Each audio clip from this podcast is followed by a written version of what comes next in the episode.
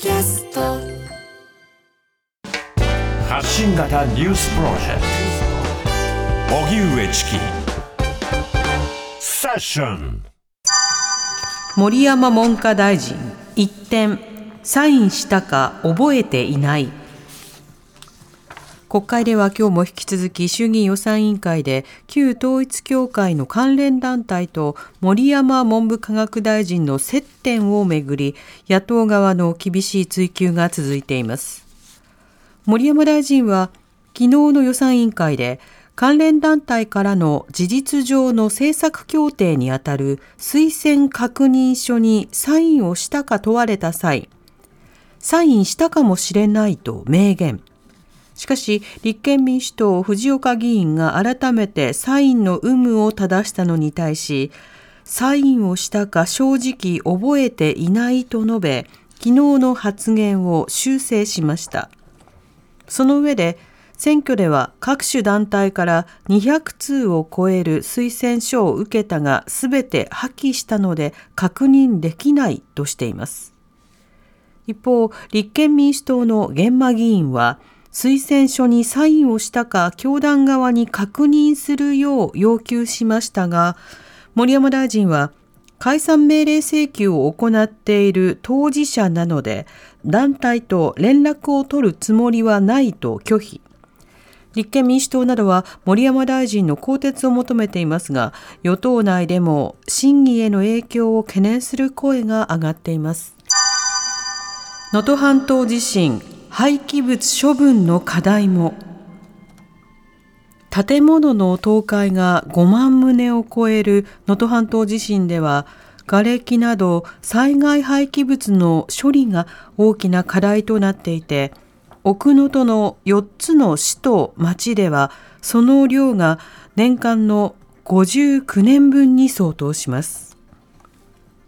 石川県によりますと今回の地震で発生した災害廃棄物の量は住宅のおよそ4割が全壊した珠洲市で57.6万トンに上り年間のゴミ排出量の132年分と推計されていますが珠洲市では今も倒壊した家屋がほとんど手つかずのまま残され、柱や屋根瓦などが今も道路を塞いでいる箇所があり、断水も長引いています。そのような中、講談社のアフタヌーン編集部が SNS で、石川県出身の少女が主人公の人気コミック、スキップとローファーの作者、高松美咲さんと話し合い、石川県の義援金口座に1000万円を寄付することを公表しました。ガザ休戦、ハマスの提案をイスラエル側は拒否、アメリカは合意の余地ありと継続協議。イスラエルのネタニヤフ首相はアメリカなど4カ国が提示したパレスチナ自治区ガザで続く戦闘の停止に向けた休戦案を受けてイスラム組織ハマスが提示した要求を拒絶する考えを示しました。ハマスはイスラエル軍のガザからの完全撤退などを含む3段階の停戦期間を設ける案を示したとされます。しかし、ネタニヤフ首相は記者会見で、妄想じみた要求に屈しても人質の解放には至らないと述べました。この拒絶で交渉の先行きは見通せなくなりましたが、アメリカのブリンケン国務長官は、ネタニヤフ首相らとの会談後に開いた記者会見で、合意に達する余地はあるとの考えを強調。その上で、妥結に向けて絶えず取り組んでいくと述べ、関係国との協議を継続する意向を示しました。パキスタンで総選挙、妨害とみられる爆発で死者も。パキスタンで8日、下院である国民議会の総選挙の投票が始まりました。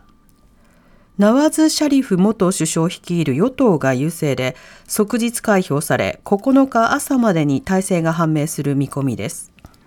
4度目の首相就任を狙うシャリフ氏は去年10月事実上の亡命先だったイギリスから帰国し、政治的復活を果たしました。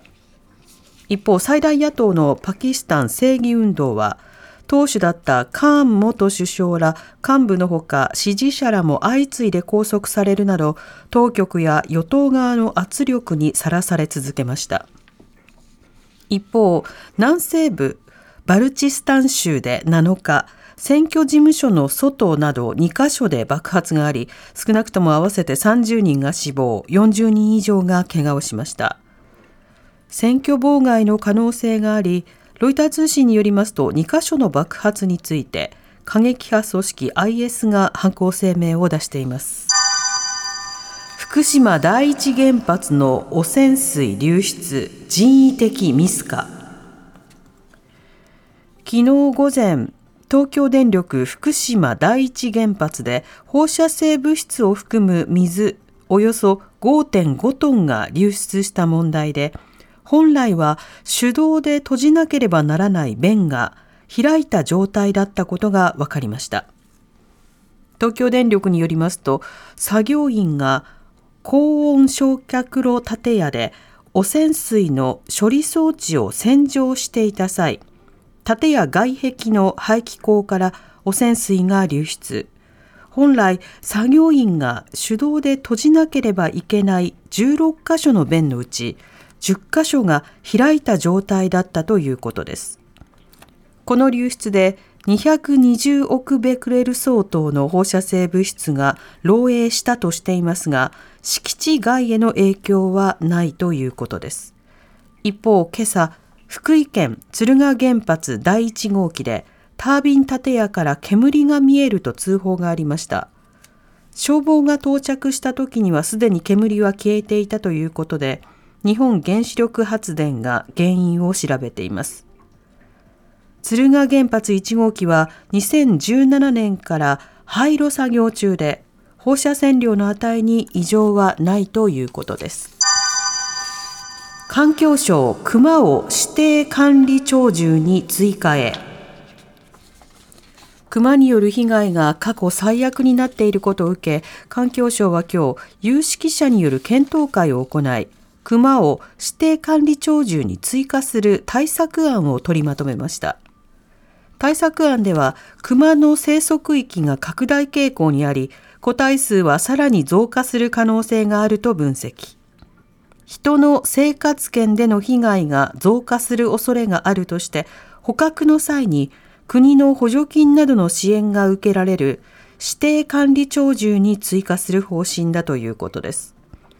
一方被害防止対策を強化しながらも過度な個体数減少につながらないようバランスを取る支援を指摘していて人と熊の生活圏を分けるゾーニングを徹底することや捕獲にあたっては生息状況のモニタリング結果を踏まえて対応することなどを提言しています。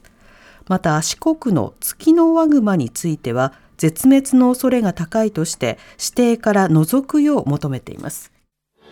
荻上チキ。TBS